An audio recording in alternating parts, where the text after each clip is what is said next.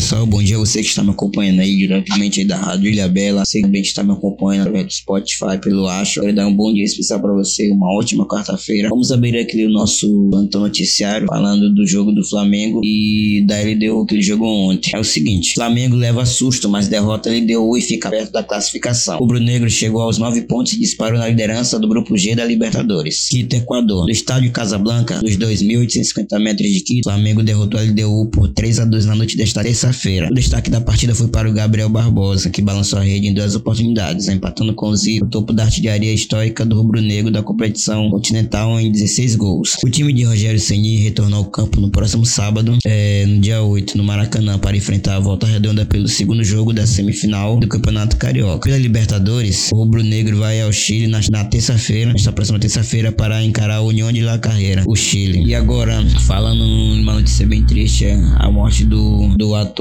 Paulo Gustavo. Paulo Gustavo morre de Covid no Rio aos 42 anos. Criador da personagem Dona Hermínia e um dos maiores humoristas mais populares do Brasil, ele estava internado desde dia 13 de março. No domingo, horas após acordar e interagir com seu marido, o ator sofreu uma embolia da qual não conseguiu se recuperar. Todo esse ano a gente Paulo Gustavo, eu conheci ele assistindo Minha Mãe é uma peça, de vários, vários filmes aí nacionais brasileiros.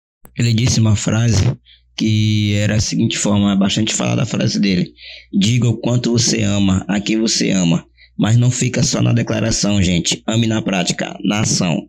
Amar é ação, amar é arte. Muito amor, gente. Aqui fica a nossa sincera condolência a toda a família pela morte do ator Paulo Gustavo. Mais uma vez quero desejar uma boa quarta-feira para vocês. Antônio Carlos é com você, filhão. Tchau, tchau.